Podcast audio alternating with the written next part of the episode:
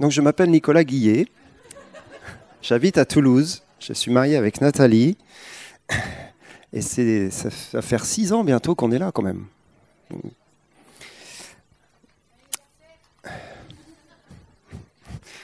Alors ça c'est plus tard. Alors, euh, il y a dans la, salle Toulouse toute une équipe, on en a parlé peut-être tout à l'heure, non, vous ne l'avez pas dit, euh, qui prépare un camp pour cet été. C'est une équipe euh, qui vient de plusieurs endroits de France. Et le camp s'appelle Réveiller les héros. Hein, c'est Elvire Dieni, hein, que, l'on connaît, qui organise ça avec Nadine et plusieurs, dans le cadre de Tikkun. Donc il y a plusieurs de, de l'église qui sont là-bas avec eux. Et ça s'appelle Réveiller les héros. Et moi, je voudrais parler des anti-héros. C'est juste pour leur faire un petit clin d'œil euh, quand ils écouteront le, message. Mais quelque part, c'est un peu ça, ce dont je veux parler ce matin. Je voudrais parler de la faiblesse. Ça nous met tous d'accord, je pense, là. Et on peut commencer comme ça. Tu dis à ton voisin, tu as des faiblesses. Et normalement, il est d'accord. Il ne peut pas dire non. Il est bloqué, il est coincé. Et, s'il dit non, euh, il y a un problème quand même. Hein. Tout le monde a dit oui? Ça va, alors on est, sur un pied d'égalité ce matin, euh, c'est magnifique. Nous avons tous des faiblesses. Et du coup, réveiller les héros, c'est réveiller des gens qui ont des faiblesses. Et on a l'impression parfois que devenir un héros dans la foi, c'est justement ne plus avoir de faiblesses. Être quelqu'un d'extrêmement fort, genre l'apôtre Paul, euh, et ça va cartonner, parce que c'est un héros de la foi eh bien, les héros de la foi n'existent pas. En tout cas, pas de cette manière-là. Vous avez tous euh, regardé des films genre les Marvels, hein, les, super-héros. Euh, qu'est-ce qu'il y a? Il y a Catwoman. Ah non, c'est une fille. Non, mais j'ai fait exprès de dire ça. On pense toujours aux mecs en plus quand on parle des héros. Mais heureusement, il y en a quelques-unes dans les Marvels. Il y a des hérotes.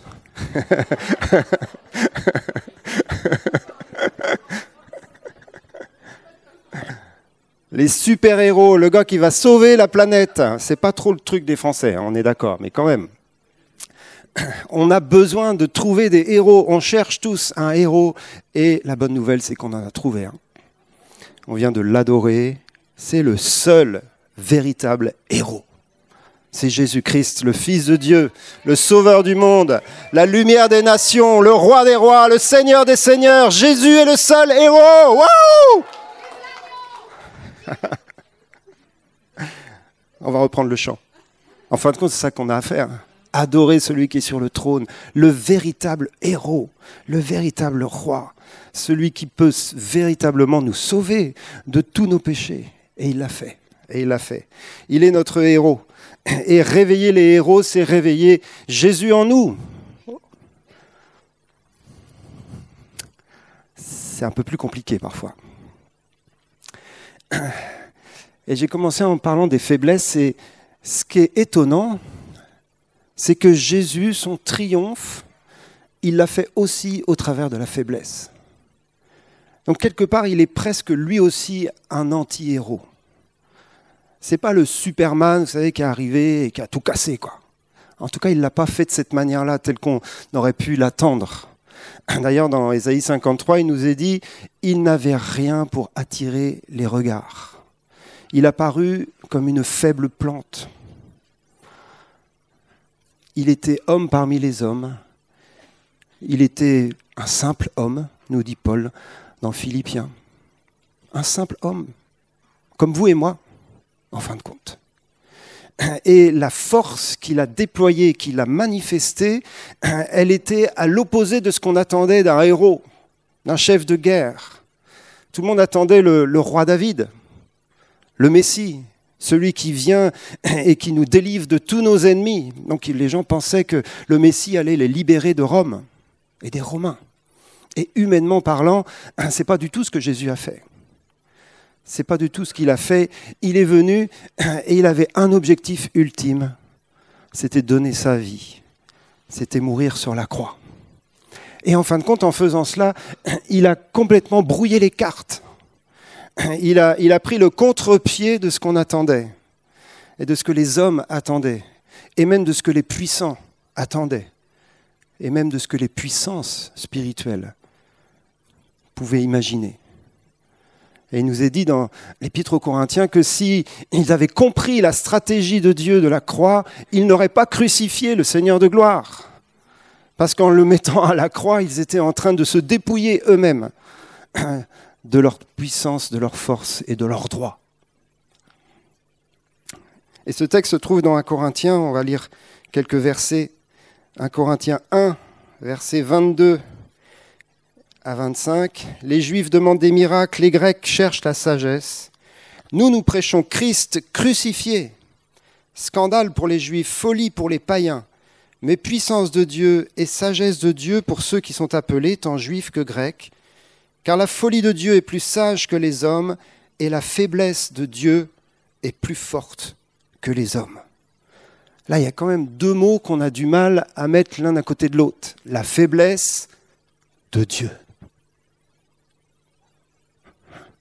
La faiblesse de Nicolas, pas de souci. Ça marche bien. Je peux vous faire un témoignage, euh, mais bon. Mais la faiblesse de Dieu, la faiblesse de Dieu. Et un autre verset extrêmement fort se trouve dans 2 Corinthiens 13, 4. Ça nous parle de Jésus, car il a été crucifié à cause de sa faiblesse, mais il vit par la puissance de Dieu. Nous aussi, nous sommes faibles en lui, mais nous vivrons avec lui par la puissance de Dieu pour agir envers vous. Beaucoup de choses dans, ce verset parce que ça parle à la fois du Seigneur et puis ça parle de nous aussi. Et, en fin de compte, c'est mon sujet ce matin. Parler du Seigneur pour pouvoir parler de nous. La victoire que Jésus a remportée à la croix, elle repose sur sa faiblesse. Vous savez que Jésus n'a jamais péché. Jésus est parfait en sainteté. Et dans sa vie terrestre, il a obéi parfaitement à la loi de Dieu.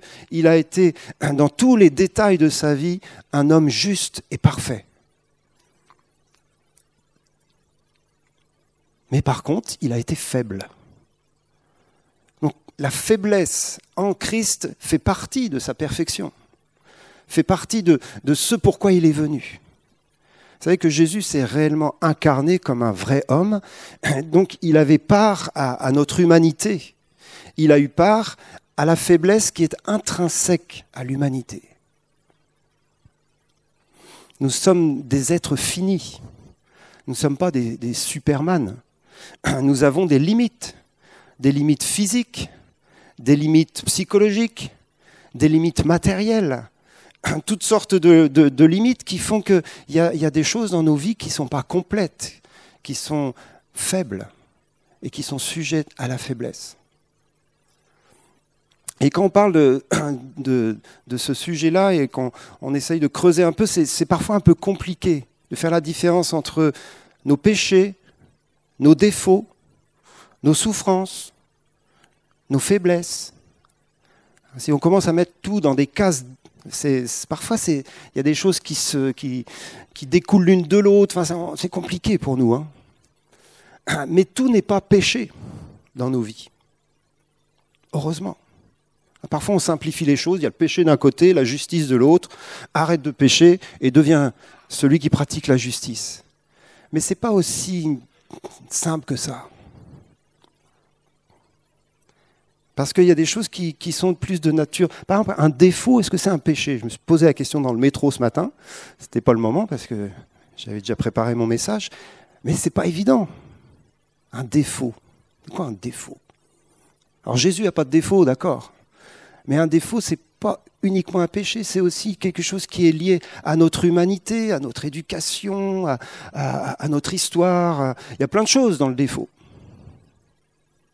Ça peut devenir un péché. Voilà. Et puis la faiblesse, c'est même pas un défaut. Il y a plusieurs types de faiblesses. Il y a les faiblesses physiques, par exemple. Les faiblesses physiques ne sont pas des défauts et encore moins des péchés. C'est juste des constats que notre corps fonctionne mal. Et c'est une faiblesse, et pour certains d'entre nous, c'est une faiblesse importante dans nos vies, surtout si on est dans une infirmité ou dans une maladie. Donc c'est une faiblesse. Et Jésus n'est pas mort sur la croix pour nous libérer de toutes nos faiblesses dans notre vie aujourd'hui. Donc les faiblesses, certaines, le Seigneur nous aide et le Seigneur nous en sort, euh, certaines restent là. Il y a des, faiblesses psychologiques dans certaines de nos vies, et dans chacune de nos vies d'ailleurs. Il y a aussi des périodes de faiblesse, hein, quand on vit des, temps d'épreuve, des temps de, difficultés, des temps de, de, cassure euh, dans nos vies, euh, des deuils, etc. Ça nous met dans des états de faiblesse qui ne sont pas des péchés, mais qui sont des périodes de faiblesse. Et quand, quand, on parle de la faiblesse, en fin de compte, on, parle de la vraie vie. Hein. On parle de la vraie vie. Alors il y a un verset euh, qu'on proclamera ensemble à la fin qui, nous dit que le faible dise ⁇ Je suis fort !⁇ Et ce n'est pas la méthode. Hein. Sinon, ça se saurait. Hein. Si c'est à force de dire je suis fort, je suis fort, on le devient, euh, ça se saurait. J'ai essayé, mais ça n'a pas marché. N'avez qu'à demander à ma femme. Non, non, c'est pas ça. C'est pas que le faible dise je suis fort, point. C'est que le faible dise je suis fort dans ma faiblesse en Christ. On va essayer de détailler tout ça. Notre force n'enlève pas nos faiblesses. Elles trouvent leur fondement, parfois, dans nos faiblesses, avec lui.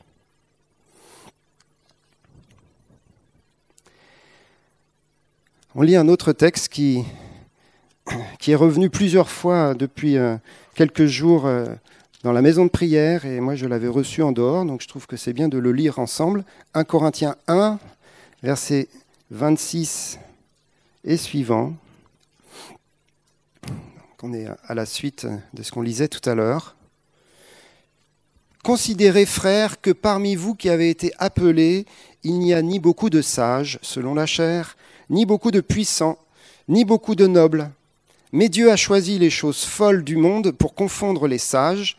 Dieu a choisi les choses faibles du monde pour confondre les fortes. Et Dieu a choisi les choses viles du monde et celles qu'on méprise, celles qui ne sont point, pour réduire à néant celles qui sont, afin que personne ne se glorifie devant le Seigneur. Donc c'est un texte qui nous parle de l'Église, hein, en tout cas du peuple que Dieu se choisit, que Dieu rassemble, pour pouvoir confondre la sagesse des sages, les puissants de ce monde et les puissants spirituels aussi qui sont là. Donc c'est un peuple de héros, justement. Et Paul nous dit, bah, regardez ce que Dieu a choisi comme héros. C'est des anti-héros. C'est pour ça que ça, ça correspond.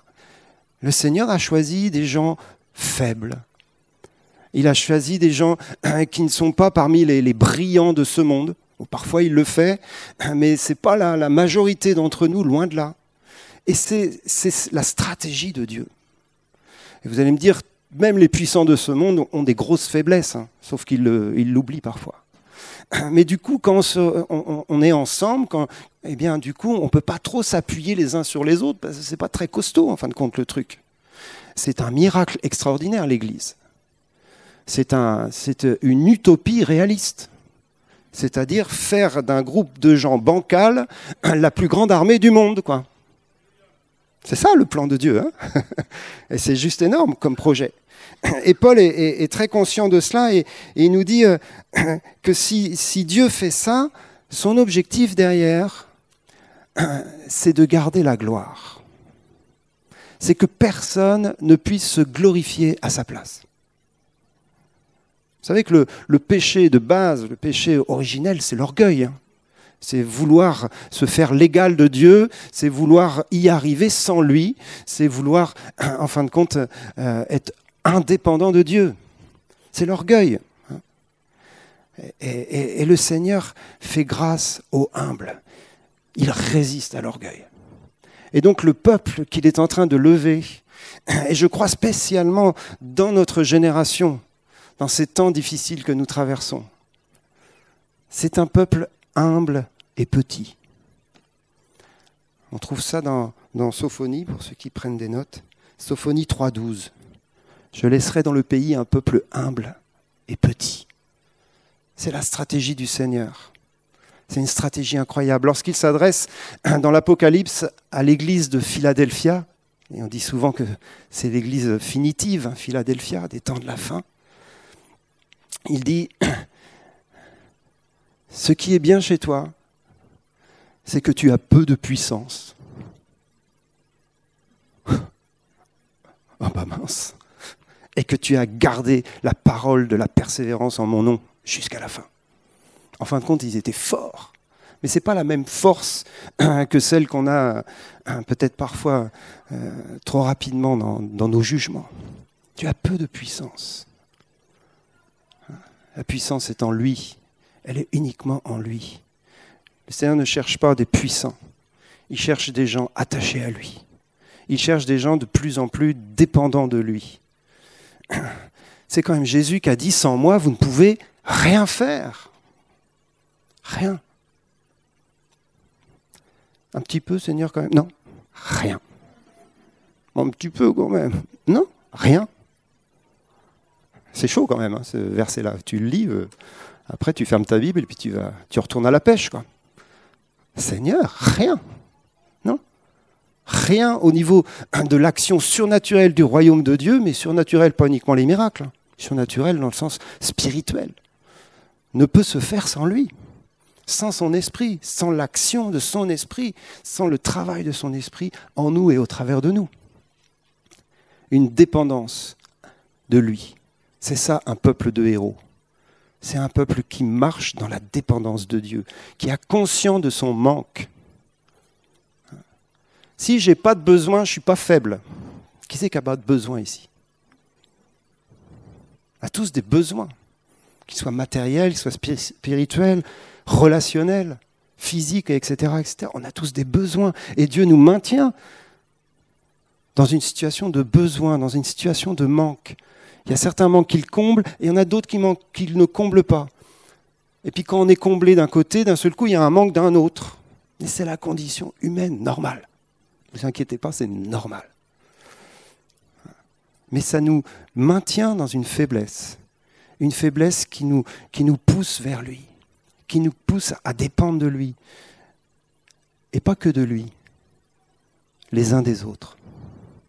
Le super-héros, vous avez remarqué dans les films, machin, en général, il est carrément tout seul, le gars. C'est ça qu'il a sa vie euh, en société, dans son boulot, je pense à Superman. Il est là, tout ça, tout va bien, machin. En fin de compte, il est hyper amoureux d'une fille, mais il n'arrive pas à lui dire. Enfin, c'est, c'est le pauvre gars, quoi. Et puis après, il se retrouve dans son château, là, ou je sais pas où, et puis euh, d'un seul coup, là, ça devient Superman. Il se déguise. Mais il est dans une solitude profonde, ce Superman. C'est pas ça l'Église. Heureusement. Ça peut être ça parfois le ministère, vous savez. On parle souvent de la solitude du ministère. Parce qu'on se croit des Superman, ou les autres pensent qu'on en est, et du coup on se retrouve un peu dans notre grotte là à revêtir l'armure de Saül, là, le truc de Superman pour. Mais non. Mais non, on a des besoins, on a des manques, on a des faiblesses, nous aussi. On a tellement besoin du Seigneur et on a tellement besoin les uns des autres.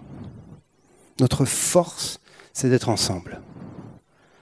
Notre force, c'est la complémentarité. Notre force, c'est le fait que nous allons combler les manques en étant ensemble. On comblera jamais tout. Le Seigneur nous comblera euh, lorsqu'il reviendra. Et ça sera la perfection. Je ne pense pas qu'il y aura de faiblesse dans le royaume à venir. C'est la condition de notre période, de cette époque dans laquelle nous sommes aujourd'hui et, dans laquelle le Seigneur veut se glorifier. Donc il se crée un peuple pour sa gloire. Et ça aussi, c'est un verset qu'on a cité à plusieurs reprises dans les, derniers jours. Le Seigneur dit, je ne donnerai pas ma gloire à un autre. que tout genou fléchisse devant lui et lui rende gloire. Vous vous rappelez dans l'Apocalypse, tous les anciens qui sont devant le trône de Dieu, à un moment donné, ils se prosternent, ils adorent, ils descendent de leur trône, hein, ils sont sur des trônes eux aussi, et ils envoient leur couronne devant l'agneau. Et ils disent à lui la gloire aucune gloire pour nous, même si nous régnons avec Christ un jour, même si nous pouvons un jour participer à, toute, toute, sa victoire et à son triomphe, et nous allons participer, et nous participons déjà, aucune gloire pour nous. À toi la gloire, Seigneur. À toi la gloire, à toi nos couronnes, à toi nos succès, nos réussites, à toi nos forces et à toi nos faiblesses, à toi nos vies. Parce que tu te glorifies au travers de notre faiblesse. Je vous invite à, lire un, texte qui se trouve dans 2 Corinthiens. C'est un texte qui parle de, Paul. 2 Corinthiens 12, versets 7 à 10. C'est un texte qui n'est est pas évident à, à bien comprendre et je prétends pas avoir tout compris de ce texte. Mais il nous parle exactement de, cela quand même.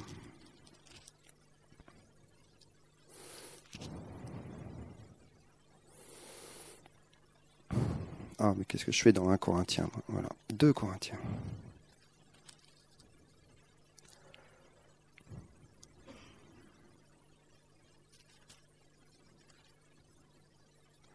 Excusez-moi.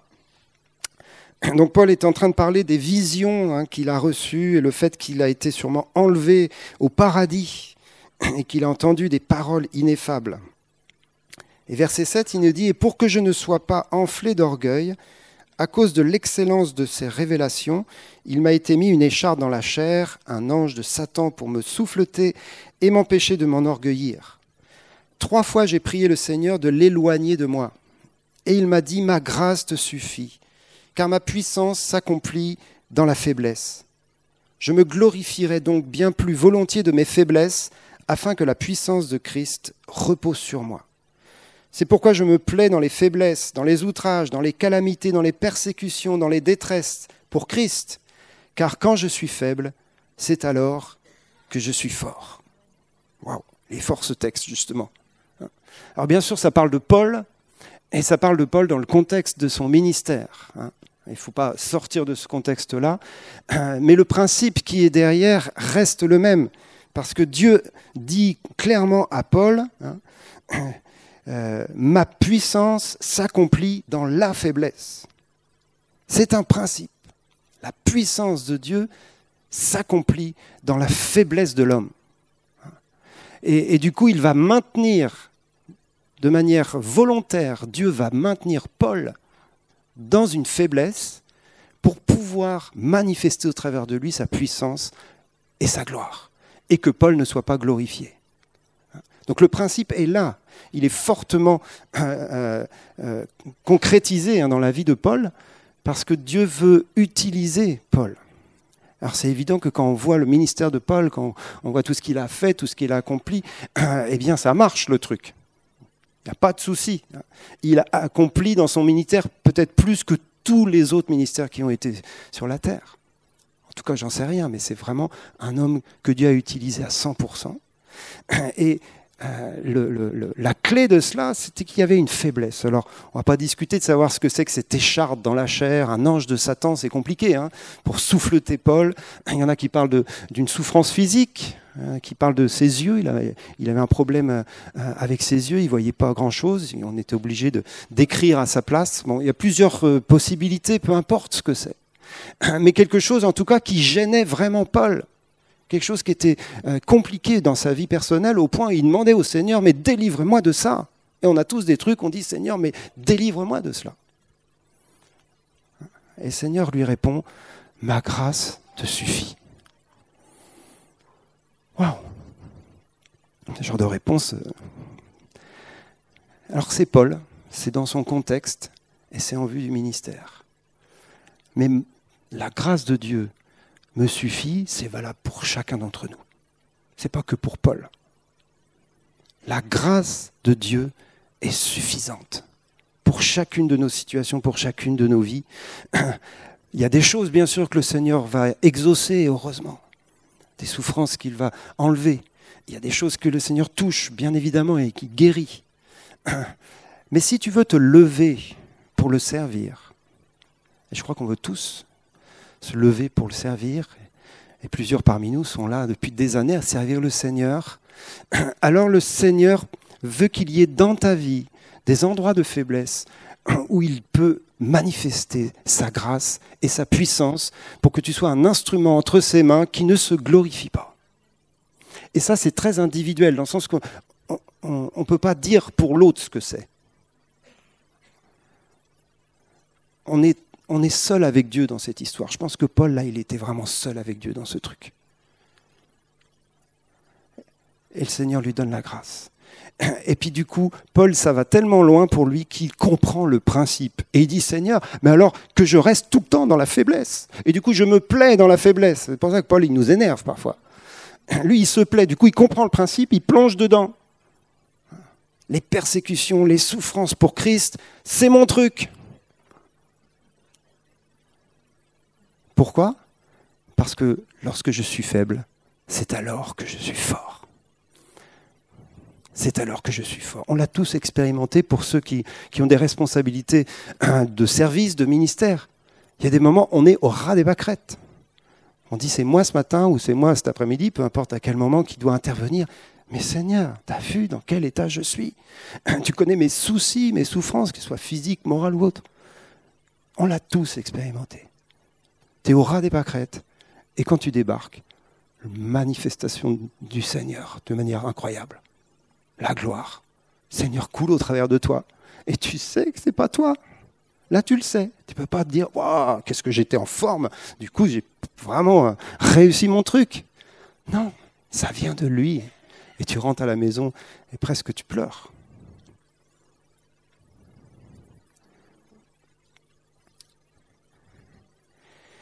Quand je suis faible, c'est alors que je suis fort.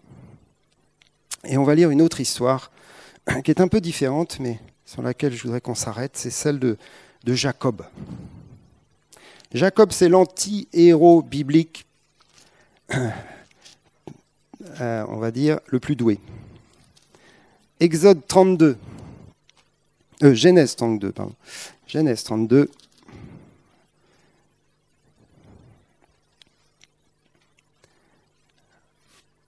Alors on se met un peu dans, le contexte de cette histoire, c'est Jacob à Péniel. Donc il s'est passé beaucoup de choses dans la vie de Jacob jusque-là.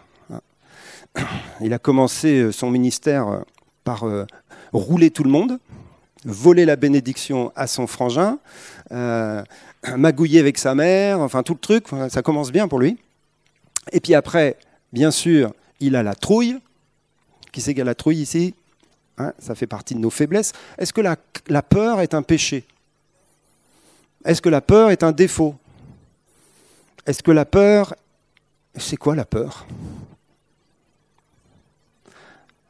C'est un esprit. Ouais, alors ça, elle était facile, celle-là. Non, non, c'est, oui, il y a des esprits de crainte, hein, mais ce n'est pas uniquement ça. Hein. La peur, c'est une réaction légitime, psychologique de notre âme face à quelque chose. Euh, J'allais dire qui nous fait peur. Donc il n'y aura plus de crainte au ciel, puisqu'il n'y aura plus rien pour nous faire peur. Hein. Je ne sais pas si Jésus a eu peur à un moment donné. Dans son âme, quand même, à un moment donné, il dit Seigneur, s'il était possible que cette coupe s'éloigne de moi, euh, vous voyez ce que je veux dire? Humainement, euh, il avait peur de souffrir. Ce n'est pas autre chose qui l'a fait euh, prier cela. Donc bien sûr, la, crainte peut devenir euh, à un moment donné un piège dans lequel on, se fait avoir par l'ennemi, etc. Mais on a tous des craintes, elles sont souvent légitimes et normales. Donc notre cher Jacob, lui, il a eu peur. Donc quand on a peur et qu'on réagit mal, on se barre. C'est ce qu'il a fait. Il a fui, il est parti loin, loin, le plus loin possible de toute cette histoire. Je vais faire ma vie avec Dieu ou sans Dieu, peu importe, on verra si ça marche, mais je ne veux plus affronter, confronter mon histoire. Il est parti, il s'est quand même fait arrêter par Dieu dans, sa fuite, dans un endroit qu'il a appelé Bethel. Et c'est là qu'il a eu le rêve. Rappelez le rêve de Jacob, l'échelle, euh, avec la promesse renouvelée. Moi, c'était vraiment quelqu'un que Dieu avait choisi. Il y est pour rien, le pauvre Jacob. Juste le Seigneur lui dit Jacob, je t'ai choisi. Tu peux faire tout ce que tu veux. Je vais être avec toi dans toute ton histoire et je vais te ramener dans mon projet. Ça va pas être un chemin très droit, ça va parfois être un chemin compliqué, mais j'ai ma main sur ta vie. Et c'est ce qu'il dit à chacun d'entre nous. Ma main est sur ta vie. Ma main est avec toi. Tu es peut-être en train de fuir à cause de faiblesse dans ta vie, à cause de, difficultés, à cause de craintes, de peur. Le Seigneur va te choper dans ta fuite et va te ramener dans ses promesses. Mais tu ne seras plus le même quand tu reviendras tu seras plus le même. On passe l'histoire de Jacob lorsqu'il arrive, qui se marie, veut Rachel, en fin de compte, il a l'autre, Léa. Hop, on recommence. Euh, enfin bref, toute son histoire là. Il s'engueule avec tout le monde, lui. Hein. Jusqu'à la fin, obligé de fuir à nouveau. Et il revient. Et donc là, on est au retour de Jacob. Ah, ça fait 14 ans qu'il est parti. À l'époque, 14 ans, c'est très long dans la vie d'un homme. On vit presque deux fois plus longtemps qu'eux hein, maintenant. Et après, il revient et il va confronter à nouveau son passé, parce qu'il doit rencontrer son frère à qui il a volé la bénédiction. Et on est juste avant cela. Et on lit le texte, verset 24, Genèse 32. Jacob demeura seul. Il y a deux versets comme ça, euh, tout petits, qui, m'ont marqué dans la Bible. Il y a Jésus pleura et Jacob demeura seul. Enfin, deux phrases. Alors un homme lutta avec lui jusqu'au lever de l'aurore. Voyant qu'il ne le maîtrisait pas, cet homme le frappa à l'emboîture de la hanche. Et l'emboîture de la hanche de Jacob se démit pendant qu'il luttait avec lui. Il dit, Laisse-moi aller car l'aurore se lève. Et Jacob répondit, Je ne te laisserai point aller que tu m'aies béni il lui dit, Quel est ton nom? Il répondit, Jacob. Il dit encore, Ton nom ne sera plus Jacob, mais tu seras appelé Israël, car tu as lutté avec Dieu et avec des hommes, et tu as été vainqueur. Jacob l'interrogea en disant, Fais-moi, je te prie, connaître ton nom. Il répondit, Pourquoi me demandes-tu mon nom? Et il le bénit là. Jacob appela ce lieu du nom de Péniel, car il dit, J'ai vu Dieu face à face, et mon âme a été sauvée. Le soleil se levait lorsqu'il passa Péniel, Jacob boitait de la hanche. C'est pourquoi jusqu'à ce jour, les enfants d'Israël ne mangent point le tendon qui est à l'emboîture de la hanche, car Dieu frappa Jacob à l'emboîture de la hanche au tendon. Une histoire un peu mystérieuse. Hein. C'est une histoire un peu mystérieuse, mais Jacob en ressort transformé. C'est plus le même homme lorsqu'il sort de là. Il a changé de nom et il boite. Vous voulez changer de nom? Je ne sais pas si les deux vont ensemble, mais je pense que ça va un peu ensemble quand même. Il a changé le nom. Enfin, il devient le héros. Il entre dans son appel pleinement. Il devient Israël, vainqueur de Dieu. Mais il boite. Avant, il boitait pas, il courait dans tous les sens mais il s'appelait Jacob. Donc c'est vraiment un, temps euh, clé dans la vie de Jacob, qui n'est pas forcément une expérience pour nous à vivre un jour J, euh, c'est plus un processus dans lequel le Seigneur nous fait passer, dans lequel nous, sommes en, marche les uns et les autres. Mais le, début de cela, c'est Jacob demeura seul. À un moment donné, il y a ce face-à-face, seul avec Dieu dans nos vies. La solitude est une faiblesse aussi. Ce n'est pas un péché, la solitude. Mais la solitude, c'est un lieu de rencontre avec Dieu aussi. Et dans nos solitudes, qu'on appelle parfois les déserts, dans nos solitudes, Dieu veut se révéler. C'est un face-à-face que Jacob va vivre. D'ailleurs, c'est pour ça qu'il appelle ça Péniel. Péniel, ça veut dire face de Dieu. J'ai vu Dieu face à face. C'est une rencontre avec Dieu, c'est aussi une rencontre avec nous-mêmes. Quand tu es tout seul, tu n'es pas tout seul en fin de compte. Tu es avec toi-même. Bonjour, ça va? Comment tu t'appelles?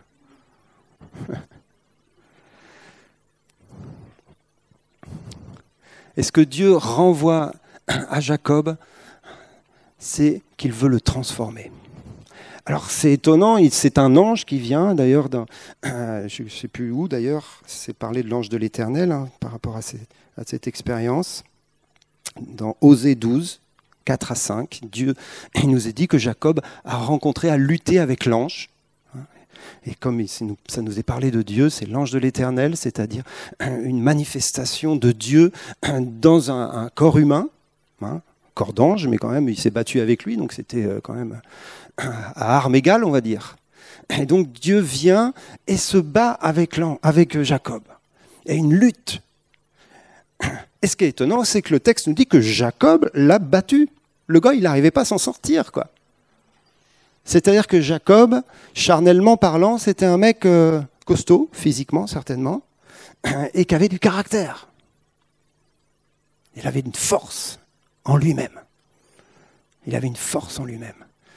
Et donc l'ange, au bout d'un moment, dit, OK, on arrête de se battre comme ça, et on va faire autre chose. On va le briser à la hanche. Vous savez, on est tous dans, des combats intérieurs. C'est le combat du chrétien contre la chair. Vous savez qu'on a l'esprit et la chair en nous, hein, qui sont en perpétuel conflit. Et on, se bat contre la chair. Et c'est Dieu en nous qui se bat avec nous contre la chair. Et puis, et puis souvent, euh, c'est nous qui gagnons. C'est le charnel qui gagne. Ça vous arrive souvent, ça, que le charnel gagne? Pas c'est pas trop encourageant, mais c'est réel, quoi. Hein. et il y en a marre, à un moment donné, que le charnel gagne. Alors Seigneur emploie la manière forte. Et il va comme briser quelque chose en nous. C'est-à-dire cette capacité d'indépendance, cette capacité d'orgueil. Et il utilise très souvent la faiblesse de nos vies, des lieux de faiblesse, des temps de faiblesse pour ça. Pour se glorifier et pour nous transformer. Quand vous voyez quelqu'un qui, qui marche avec Dieu, qui porte du fruit pour Dieu, vous avez quelqu'un qui boite devant vous. Vous n'avez pas un super héros, vous avez un boiteux. ça ne se voit peut-être pas dans sa démarche physique, parce que bien souvent, ce n'est pas physiquement que la cassure se fait, mais c'est au niveau de l'être intérieur. On appelle ça le brisement, mais c'est une réalité de notre marche avec Dieu. Et c'est ce qui va permettre à, la douceur de Christ, au caractère de Christ, de venir et de prendre beaucoup plus de place.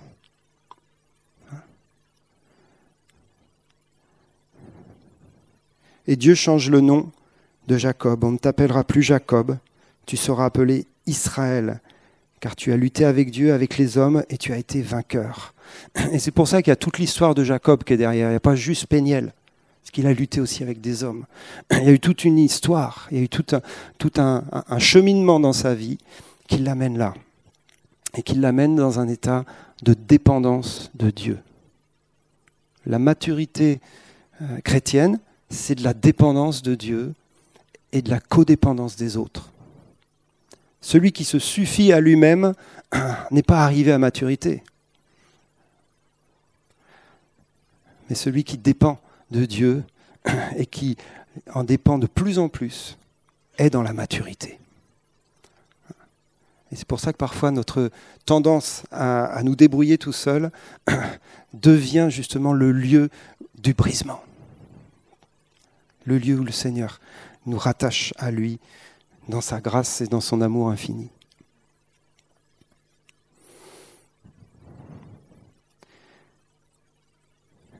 En fin de compte, c'est comme si Dieu trouve une solution pour qu'on arrête de, fuir. Il nous rend dépendants de lui. Il nous rend dépendants de lui en toutes choses, mais sur des points parfois précis. Et ça ne s'arrêtera peut-être pas. Et c'est là qu'on devient un instrument entre ses mains, encore plus fort, encore plus grand. Alors on a tous une histoire différente, on est tous dans, un processus hein, différent, et, et peut-être ça ne s'adresse pas à tout le monde de la même manière, ce dont je suis en train de parler.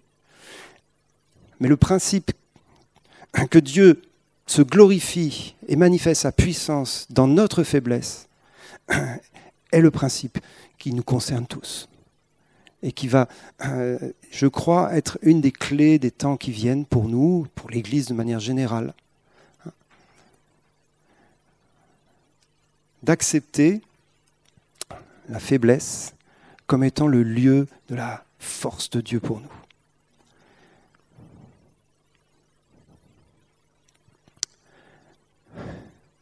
Au milieu de nous, il n'y a pas forcément de gens très forts selon le monde, mais il y a des gens dépendants de Dieu dans sa grâce. Et vous savez, Paul, s'il a vécu ce, brisement, en tout cas ce, principe-là de la, faiblesse que Dieu a, mis même dans sa vie, c'est parce que Paul était justement, selon le monde, quelqu'un de très brillant très éduqué, très intelligent, élevé euh, au pied de Gamaliel. Enfin, on connaît toutes les qualités de Paul, plus un caractère extrêmement fort, certainement. Donc, il, il faisait partie des grands, des puissants de ce monde. Donc, il est un, contre-exemple, dans le sens où, à cause de cela, Dieu va le maintenir dans l'humilité pour qu'il ne puisse pas se glorifier. On n'est pas tous, bien sûr, dans, dans cette problématique. Mais il y a toujours des points dans nos vies euh, où on ne dépend pas de Dieu et on a besoin simplement d'accepter qu'il nous rattache. Et puis la faiblesse, c'est aussi la faiblesse des autres. Et la faiblesse des autres, souvent, elle nous énerve. Lorsqu'on n'a pas conscience de nos propres faiblesses. Et quand tu commences à prendre conscience de tes faiblesses, alors d'un seul coup, tu es beaucoup plus tolérant avec la faiblesse des autres. Et dans l'histoire de Jacob, ce qui est très intéressant, c'est que juste après, si vous continuez le texte, c'est le moment de la réconciliation avec Ésaü. Ésaü, son frère. Donc il arrive juste avant, si vous lisez encore le, texte, on a euh, Jacob qui s'arrête et il a peur. Il sait qu'il va rencontrer Ésaü, il a peur, il est dans la crainte. et il, fait envoyer un présent, un cadeau en disant peut-être ça va le calmer, calmer sa colère. Donc il s'attend à être euh, mal accueilli. Quoi. Et puis juste après, il y a cet épisode de Péniel où Dieu transforme son nom. Et ensuite, Jacob, en boitant, va rencontrer son frangin. Et là, il y a une réconciliation magnifique. Ésaü, qui a été euh, quand même euh, trahi par Jacob, l'a pardonné en fin de compte. Il retrouve son frère et il le prend dans les bras et il y a une réconciliation fantastique. Euh, dans nos faiblesses, on se retrouve les uns les autres. Lorsqu'on est fort, on a du mal à se réconcilier les uns avec les autres. Lorsqu'on est faible, on est sur un pied d'égalité. Lorsqu'on est fort, c'est as vu ma force, et puis l'autre, oh, bah, regarde la mienne. On peut marcher ensemble, mais ça ne produit pas la, synergie de la puissance de Dieu.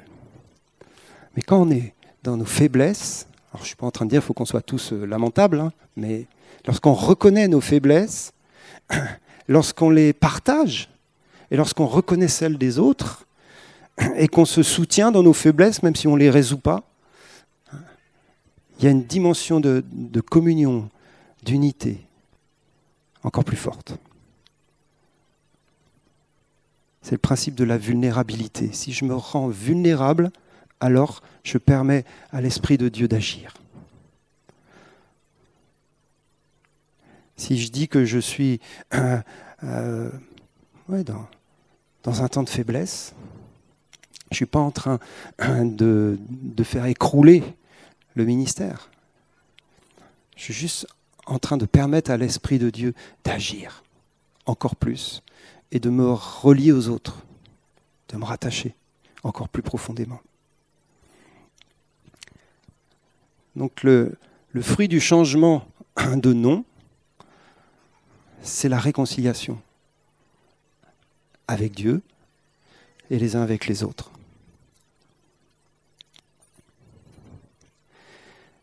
Et je termine avec ce que je disais tout à l'heure, avec ce verset de Sophonie.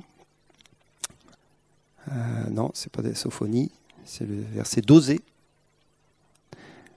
Non, c'est pas le verset d'Osée. Bon, c'est le verset que vous connaissez tous. que le faible dise Je suis fort. c'est dans Zacharie, je crois. Que le faible dise Je suis fort. Je suis fort parce que dans ma faiblesse, je dépends de Dieu. Et ça, on peut tous le dire, en tout cas, on est en chemin pour cela. Dans ma faiblesse, dans ma solitude, dans ma souffrance, dans ma problématique financière, je dépends de Dieu. Alors je suis fort. Que le faible dise, je suis fort parce que Dieu est avec moi dans ma problématique. Je suis faible, alors je suis fort parce que tu es aussi avec moi dans ma problématique financière. Euh, non. Toutes les problématiques. Vous voyez, il y, a, il y a deux dimensions. Il y a la dimension de la solitude. Il y a des moments où on fait face et on est seul. Et on est bien seul avec nos faiblesses et nos problématiques. Seul avec Dieu. Et c'est là que notre foi se construit. C'est là que l'œuvre se fait en nous. Mais ensuite, on est dans un corps. Et dans le corps, je viens avec ma faiblesse, mais pour aider, pour servir, pour être au service du corps, pour qu'on se rencontre les uns les autres et qu'on soit forts ensemble. Parce que je sais que je suis faible, alors je suis fort avec vous. C'est bizarre, hein, ça ne se matche pas trop dans nos têtes, ça. mais c'est le principe de Dieu. Parce que j'ai reconnu ma faiblesse, il y a quelque chose de fort en moi qui vient de Dieu, justement. Une dépendance de lui, une foi plus affermie, un amour plus profond, plus humain et plus divin en même temps. La faiblesse de Dieu à la croix, c'est l'amour. C'est rien d'autre.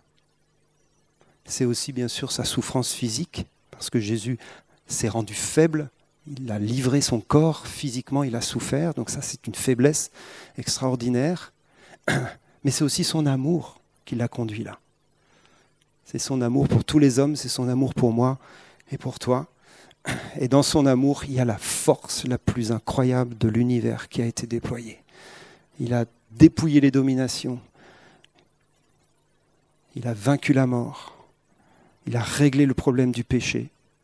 Et il nous a secourus dans nos faiblesses. Et il marche chaque jour avec nous dans nos faiblesses. Je vous invite à vous lever. On va terminer en priant ensemble.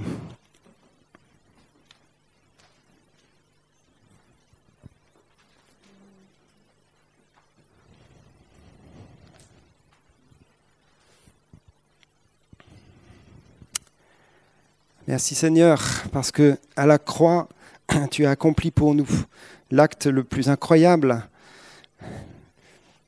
tu as manifesté ta sagesse qui est une folie pour les hommes. Et dans ta faiblesse, tu as vaincu toutes les puissances et toutes les oppositions qui existent dans l'univers. Ta faiblesse, c'est ta force et ta puissance. C'est là que tu as été élevé à la plus haute place, parce que tu as accepté de t'humilier. Seigneur, nous célébrons ta victoire ce matin. Nous célébrons ta force Célébrons la croix et célébrons l'œuvre de ton esprit. Alors nous voulons dire, en toi nous sommes forts, dans la conscience de nos faiblesses, dans la solitude face à toi et devant nos manques et nos besoins, nous sommes forts.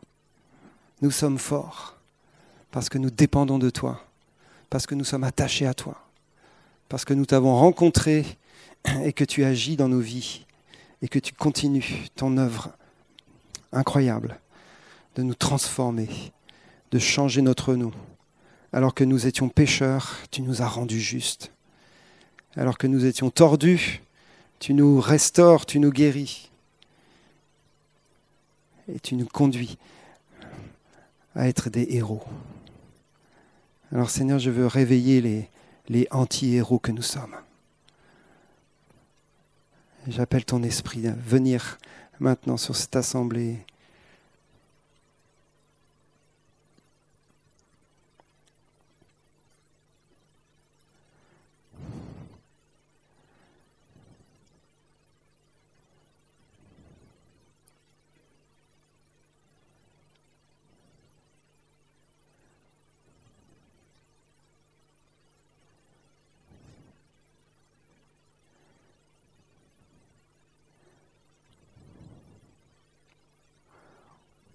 Et je prie pour cette révélation. Que lorsque nous sommes faibles, c'est alors que nous sommes forts. Et nous nous arrêtons pas de, de marcher et d'avancer et de servir à cause de nos faiblesses. Au contraire, dans nos faiblesses, tu te glorifies. Et tu révèles un peuple nouveau, un peuple qui confond la sagesse des sages un peuple qui est extrêmement puissant et de la puissance de l'amour, la puissance de Christ, de son caractère, de son humilité, de sa douceur. Merci Seigneur.